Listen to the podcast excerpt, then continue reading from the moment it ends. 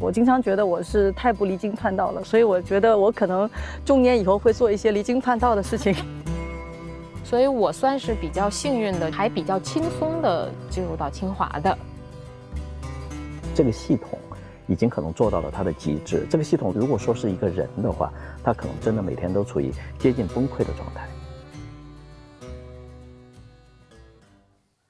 大家好，欢迎收听《你好童年》。我们这一期的嘉宾的设置是非常有意思的。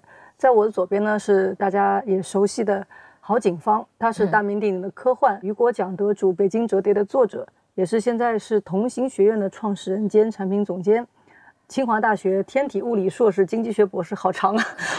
但总之，我觉得你对我来说很有意思的是，您是一位科幻小说的作家，也是一个妈妈，也是一个校外教育的这么一个身体力行者。在我的右手边呢是李茂老师，他是校内教育的亲历者和非常长时间的观察者，他是做独立的教育研究，是在学校进行发展和教育创新的咨询顾问。他曾经有很长一段时间呢是翻译西方教育，对，也是创办了叫《中国教师报》和很多的公益机构，包括是为中国而教。也是亲历了国内多所学校的教育改革，两位一个是在校外的教育，一个是在校内的教育，所以就是保障了我们这一期叫干货满满，可以回应大家很多很多关于我们中国在教育方面大家关心的很多很多的问题。您是几岁开始练的？呃，七八岁。说话最好讲究童子功嘛。嗯。那您的孩子孙辈儿是不是也跟着您写？我不让写，功课重得很，费时间嘛。哦，您自己写的那么好，反而不让他们学，因为功课太重。他主要以学习为主。那您觉得可惜吗？哎，那不可惜，那他他工作以后也可以喜欢。这样。哎，再再做，好做个。从李老师这里边先开始吧。我想知道您在经历这个中国的教育的改革，比如说当前我们讨论的教育改革，最核心的是什么部分？什么要改？可能还是在，嗯，说一个大的概念的话，呃，可能还是要改掉以前我们说的应试教育，嗯，啊，被这种选拔性考试所绑架和扭曲的，呃，这种教育形态。这个改得动吗？就是说，好像因为我觉得应试教育要改革这个事情也听的也挺多的，但应试教育它或者说从哪儿从哪儿开始改吧？因为如果你高考还是只是看分数，是不是还是应试教育？哦，我觉得恰恰不是这个逻辑。嗯，高考一定是要有的，分数一定是要有的。对，然后啊，不是改这个东西，嗯，而是说改下边教育的整个过程和它的品质。呃，所以很多人他都是确实这么认为的，就是只要好像有高考了。好像下边就没法动，但我觉得这个是一个很，它是一个很不切实际的假设，是什么呢？就是呃，任何行动或者改变，它建立在一个完美的前提，或者说它一定要假设某一个前提不存在，才可以行动和改变。但实际上，你可以说世界上的任何的变革和创新，它实际上不是这样的。嗯啊，恰恰是在一种局限和甚至说是一种危机当中，可能会爆发一些产生一些变革和创新。比如说，我听说现在其实包括高考的考题，是不是也会有一些变化？啊，是这样的，是这样的，不光高考，还有中考。比方说，有一次我分享朋友圈，让大家猜那个题是什么题，就北京中考题啊，大家第一反应都是地理题啊，但实际上揭晓答案，它不是地理题，它是一道语文题。啊，实际上他现在在走跟融合，哎，融合，呃，跨学科，然后呢，呃，跟这个现实社会建立连接，啊，解决问题的能力，深度的分析的思维能力，很多老师都知道的。你现在不看足够的书，不带孩子去博物馆去走走看看，嗯，可能有些题你真的就答不上来了。哦，所以不是简单的在学校里面背一些。知识点就能去考试的，我觉得至少是这个方向，因为我不敢说，啊，这个通过命题，它的转向的力度究竟能达到多少，但至少是这个方向的，尽量避免你死记硬背，好像就能拿分，啊，这个目前的整个改革趋势一定是这样的，就越来越难了，是吗？看你怎么定义。我觉得他他可能首先是一个方向的引导啊。当然你要说，如果你原来就习惯于死记硬背，可能确实显得要难一些。但是如果说你之前本身就是一个思路比较开阔，你的学习的通道啊比较多啊，自己的思考比较深的，那其实对于这些孩子来讲，未必就是更难。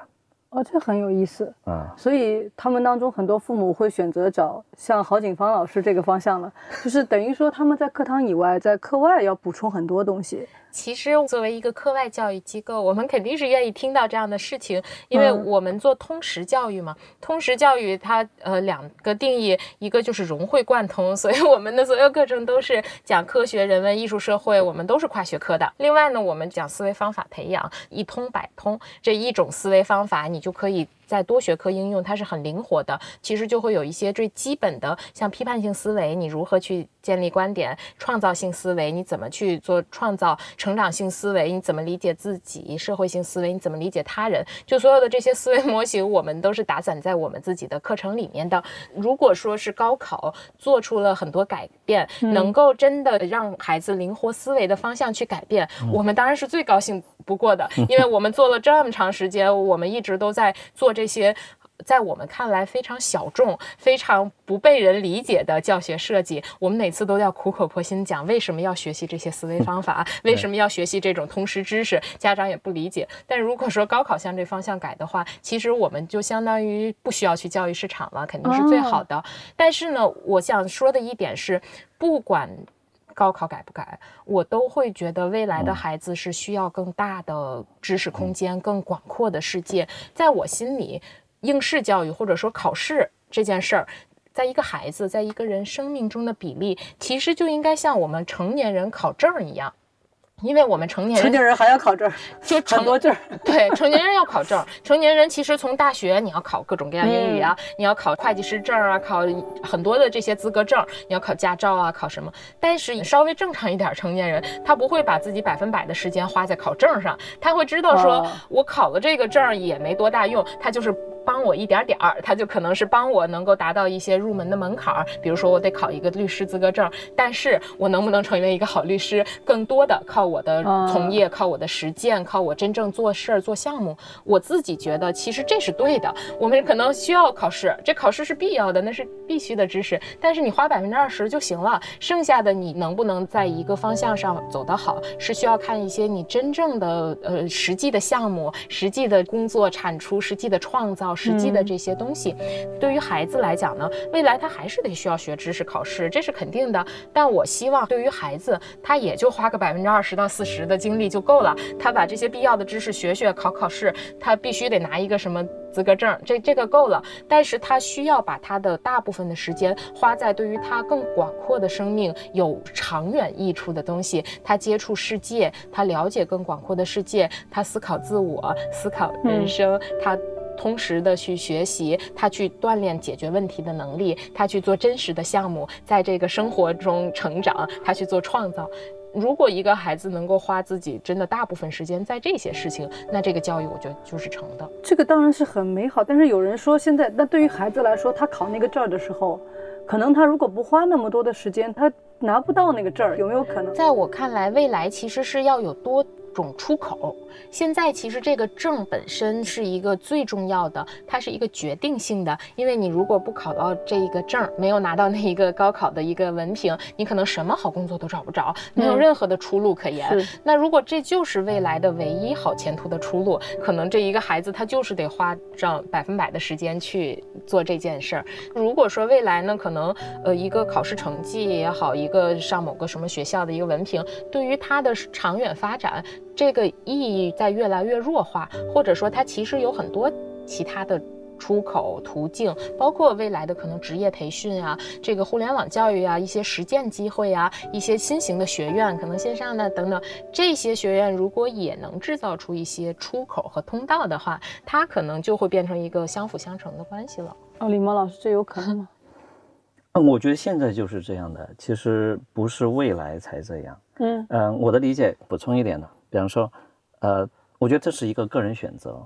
其实我是把这个考试考证呃，都理解为跟其他的场景是同样的，它只是一种学习，诶成果的一种应用方式。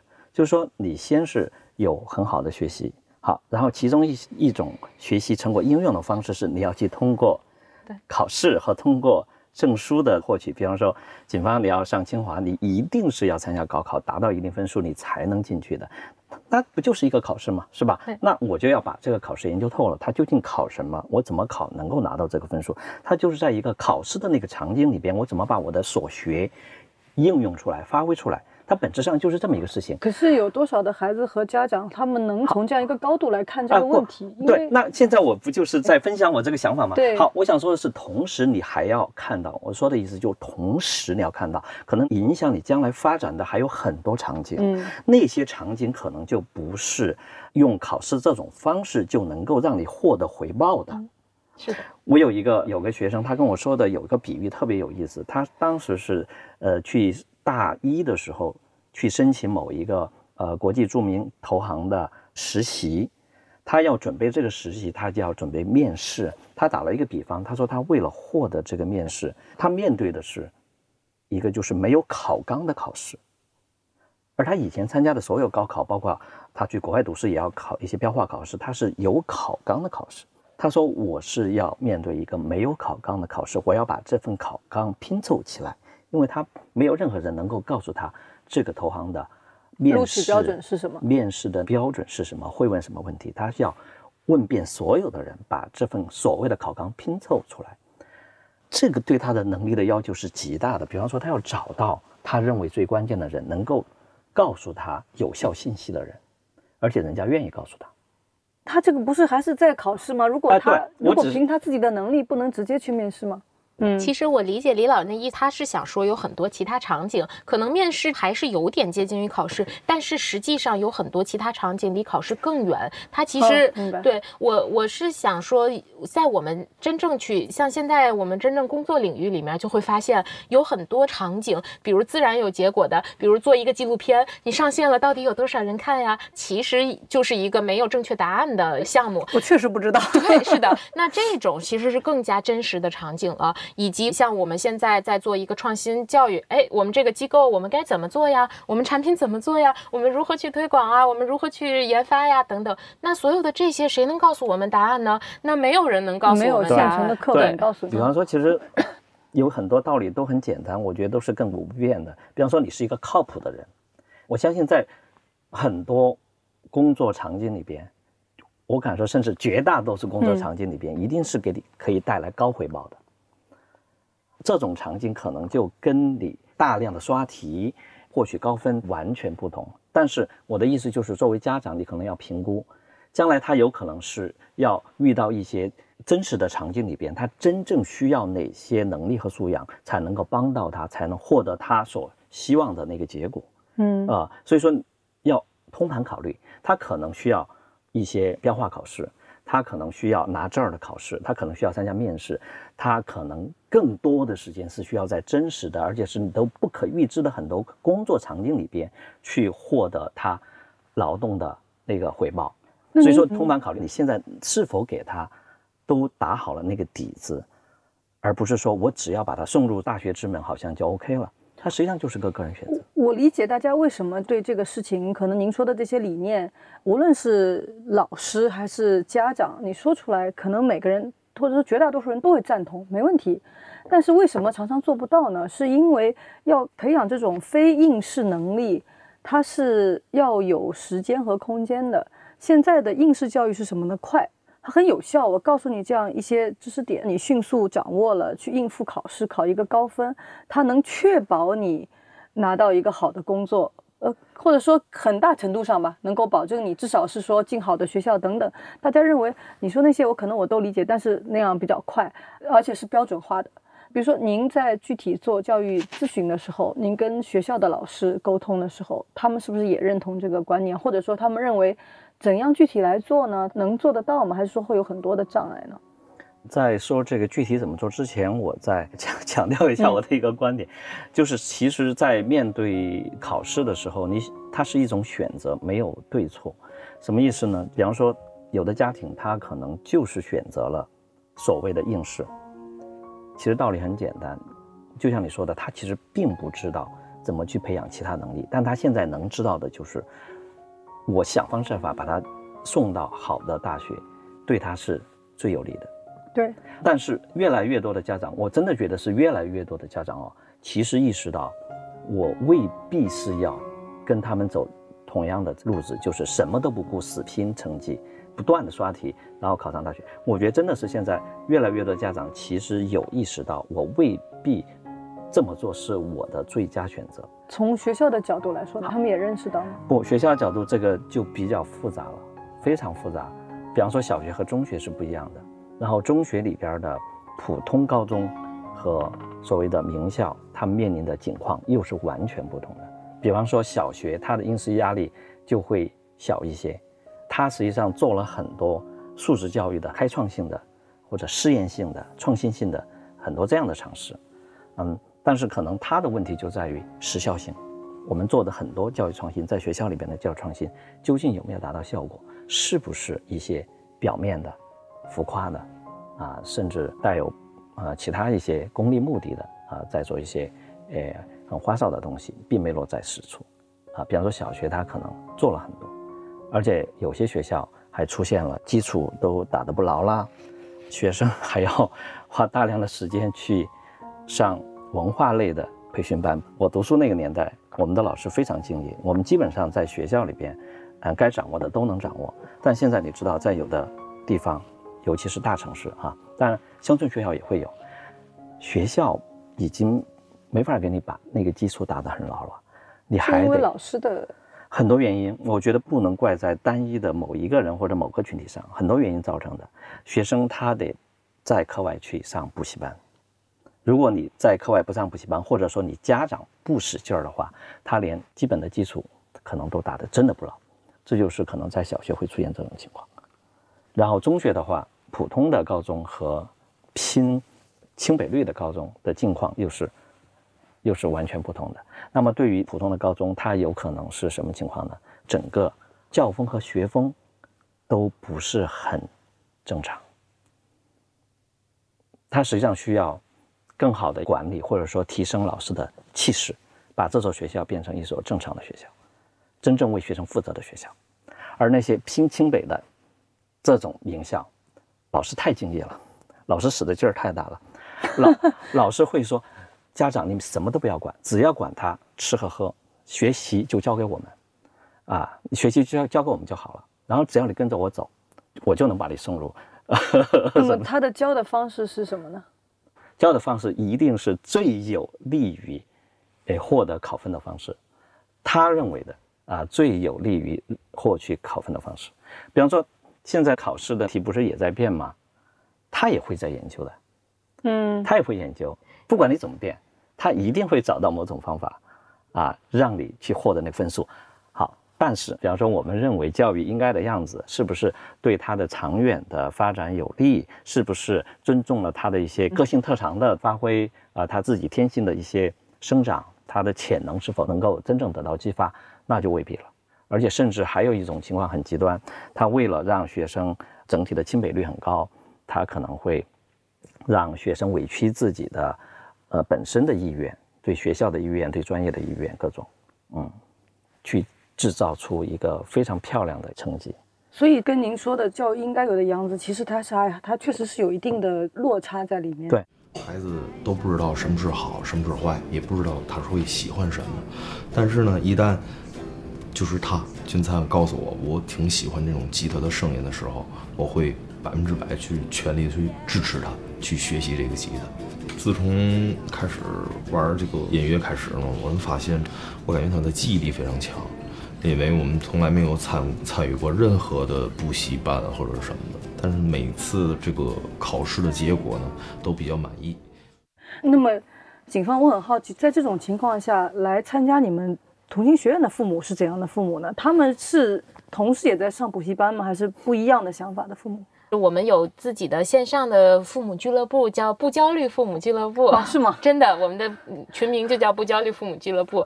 而我们接下来，其实我们在主要去希望能够传达的理念，也是如何能够更多的卸下焦虑，不焦虑的陪孩子长大。所以我们提出一种叫做支持型父母，因为其实一切传统育儿的或者是儿童心理学里面都会提出权威型父母、专制型父母、忽视型父母、溺爱型父母。那这几个听起来都。有点问题，我们想提的更多支持型父母呢？对，他既不是一个说是忽视或者溺爱、放任，哎呀，不管孩子随你便吧，也不是那种说，哎呀，你怎么都好，你不工作，天天赖在家里也好，不是这种对孩子毫无要求的，他是对孩子有所呃期待、有所支持、有所要求的。但是呢，他更多是站在孩子背后，以及站在孩子脚下，他尊重孩子，你愿意往哪个方向走，找到你自己人生的热爱呀，找到你自己想。想发展的方向，它更多呢不是说我必须要拖拽你到哪里，而是说我会支持你。假如说这个孩子他会愿意，他选择想去当兵。但是没有去考呃北大，支持型父母可能就会支持他这个意愿。这件事情其实在我看来也并不是谁说服谁的问题，我们也不打算说说服所有的家长说，哎，你必须得听我的，我听我这个才是圣训。要是如果是我们是这样的话，我们自己就成了专制型教育机构。对对对，我们自己不是，而且说服其他父母是很难的事儿。我们其实不是专制型的，我们就是。在寻找寻找我们志同道合的父母，这样的父母他可能会认为说，一个孩子如果他确定他想要成为一个游戏插画师，这是一个很好的职业，很好的人生发展方向，很值得去尊重的理想，然后以及愿意支持他在这个。方向上去发展，首先我自己是肯定愿意的。我的孩子，我女儿，她如果说她想成为一个脱口秀演员，她愿意以后在台上说脱口秀，我肯定支持她。我觉得挺好的，这个本身是个挺好的职业。她要养不活自己怎么办呢？嗯，其实不是，在这个世界上，现在未来。所有的这些行业，你只要是做得不错，你是真正能够在这个行业里面深耕下去，做得不错，都能够养活自己的。那假如他想做这个，但是你其实心底里认为他在这个方面的天分不足以让他成为一个养得活自己的人，怎么办？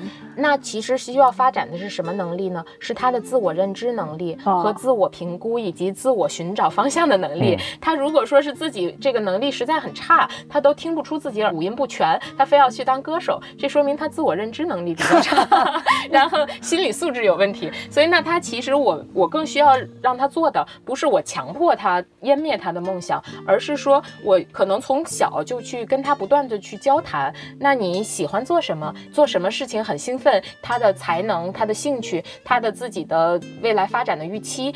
他如果真的从五岁、八岁、十岁、十二岁、十五岁、十八岁，他一直都对于自己有评估，对于未来有展望，他对于遇到的挫折、困难，他有自己的想法和应对，他是一个非常独立自主的人的话，我真的觉得他不会找不到自己的发展方向的。那我想问，如果你要给你们的知识型父母，能跟你们志同道合的父母画一个画像的话？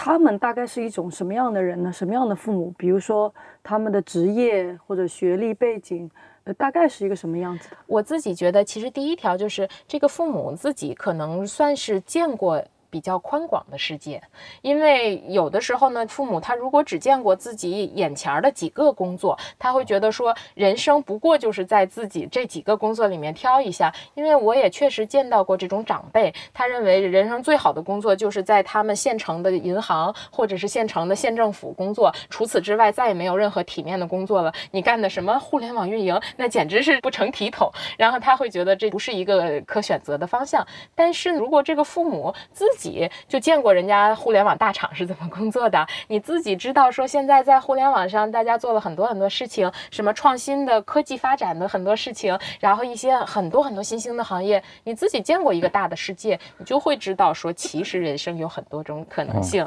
因为这个社会的发展变化，就是让这样的家长越来越多，他本身的呃职业经历和生活经历，他支持这样的理念。可是我就是想问这个问题：这个越来越多到底是多多？因为它是不是在整体上来说还是小的，还是一个比较小众的选择？这个事情其实我觉得它很多时候是被职场观念或者说被这个看到的世界的改变而。反推的，去倒逼的。其实我们自己成长为这个成年人，并不需要有人在那巴拉巴拉跟我讲说啊，你要以后要找什么什么样的工作，我们自然就看到了比我们父母更大的世界了。如果一旦未来的职场发展它就是千变万化的、多元化的，那么。在这些职场里面历练过的这些成年人，他就会知道说，孩子其实他的选择不是单一的，不是说他只有这一条路，而是说他在很多方向上发展，他都有前途。这种情况下，我相信这种父母心态开放的父母会越来越多。这样的父母，他们的孩子如果到了学校里面。像李梦老师，您见到的学校里面，其实还是有很多现实的情况的。嗯，那他们跟学校之间会有冲突？哦，会会有冲突。我觉得这里边其实就是很考验家长，你要做一个很好的沟通者。哦，啊，其实很多事情，只要你不是出于恶意，大家知道你是在做一件什么事情，很多其实矛盾是可以消解的。哎，这个其实我们会收到很多观众或者是听众的反馈，就讲这些问题。嗯，他们对于学校的一些做法，有时候会有一种不同的。就这个看法，但大家又很怕去面对这个问题。其实我的经验也就也是，其实沟通是非常好的。有时候你沟通，你发现其实问题没有那么严重。是的，是的。你的看法会影响到其他人。是的，而且实际上我是觉得父母跟学校的关系，也和父母对于孩子本身的期待是有关系的。一般父母可能弹性是在这二者之间的，一个是完美主义的，一个是纵容孩子在学校当恶霸的。一般父母呢，可能都会有一个底线要求，希望这孩子在学校至少呃比较尊重学校的规章制度，比较尊重其他老师学生，跟着老师的引导。但是呢，我自己觉得，只要父母不是说强行要求孩子必须在学校里面事事处处的第一名，必须冒尖儿，实际上这个冲突不会是特别强的。可能学校对于孩子有一定要求，说你必须得达到什么什么，父母的这个接受的范围可能会比较宽，也告诉孩子说，OK，我知道你在学校里面的呃是这样子的。如果老师对于你有一些要求你并没有达到，你可以怎样和老师去发生沟通？你怎样讲道理？像我女儿，其实，在学校里面，有的时候老师也会给我反馈她的一些行为，我会跟她讲说，你哪些哪些行为可能是不对的，因为你这样会影响到其他小朋友。我会给女儿管教，但是我也会告诉她说，可能老师有一些其他的要求你没达到，那也没关系，你可以跟老师自己沟通交流，你可以跟老师讲道理，可以跟老师去交涉。所以我自己会觉得哈，父母如果允许孩子发展一定的空间的话，实际上就是不用太完美主义的要求孩子。达到事事处处都完美，你达到最基本的对于他人的尊重，对于学校规章制度的尊重就 OK 了。其实这里面不会有特别强的冲突。大家会很好奇你的成长经历哈，因为你就是北清派的这种哈，你考上清华，你当时的学习过程是非常苦的孩子吗？但你不是，后来又写科幻小说，它是非常需要有创意的。那你是怎么把这两者结合起来？因为我们觉得应试教育就会抹杀很多创意，但你不是。因为我在上大学之前，可能花在学校里面这种课内教育的精力，也就占我全部精力百分之五六十，所以我算是比较幸运的，还比较轻松的进入到清华的。你是学霸，就是自然型学霸是吗？对，然后这种叫学神。哦，就 但是你知道我为什么现在对我的小孩不会去 push 他呢？我知道我是从小到高中毕业，差不多是就是靠天赋。拼点小聪明就上去的这种，但是我知道我的天赋在清华里面也就是个中等，很中有中人之姿吧，不算最差的，但是肯定离那些学生都很远。这个是我必须要客观讲的。我从小到大不是会花特别多精力，很拼点天赋，靠小聪明就能进清华。你父母也不会推你，不完全不推我。我从小到大玩很多，但是即便是我这样，我在清华里面也就是个很平庸，很平庸。所以我为什么现在不推我家小朋友呢？我会觉得，如果他有我自这个天赋，他自己就上吧。如果他的天赋还没有我高呢，那就别上了。他到了清华也会很痛苦，他会觉得真的能接受，就是他不上清华。当然了，我觉得 如果他的天赋不是很高的话，他别上了，他去上一个其他大学可能会过得快乐得多。妈妈没有那种骄傲心，一定要孩子比我更出色。当然没有，我自己觉得一个孩子最好的发展是。能够达到比他自己的现有的天赋高一点儿，就是他跟自己比。我很好奇，那个警方，你这个想法怎么来的？我这个想法就是我自己成长这个自然而然的一些自我反思，包括我。你有没有想过，为什么别的家长，比方说也是呃清北学霸、北京海淀那么多学霸家长，他们为什么不会像你这么想？在网上很多这些帖子，那些觉得都很拼啊，就而且而且焦虑恰恰来自于他们觉得自己的孩子不能比自己差。其实呢，我一般遇上这种家长，我会给他们算一笔账，就是清华北大每年所有的本科、研究生、博士、EMBA 什么全都加起来，每年可能毕业得有将近两万人。嗯，虽然有很多出国的，去其他地方，有一万人在北京吧，这一万人这个一年生下来五千个孩子吧，然后那这 这怎么配的对？这个哎 啊，对，是的，是的，OK，是的，是的，对，但没关系吧，就是生了这五千个孩子，但是每年清华在北大加起来在北京招五百个孩子，所以呢，如果你家的孩子不是在所有的清华北大的第二代里面排前百分之十，就资质在百分之十，那就别想了，这个就没有。他已经算出来了，把这事儿已经算通了。是数据说话，已经算通了。哎，可是他们会不会觉得我凭什么不是百分之十？是不是大家就因为在拼那个百分之十才有了那个焦虑？对，所以我就会想说，这个事儿实际上也是一个个人选择了。如果你认为说自己的孩子就是清华北大。家长孩子里面的百分之十，这还不是说全北京市的，是 清华北大家长孩子的百分之十。太可怕了！你觉得是，你就去拼嘛。你觉得你自己家的孩子还没有那么强，那你就不用焦虑了。好的，这一集我们先聊到这儿，下一集接着说。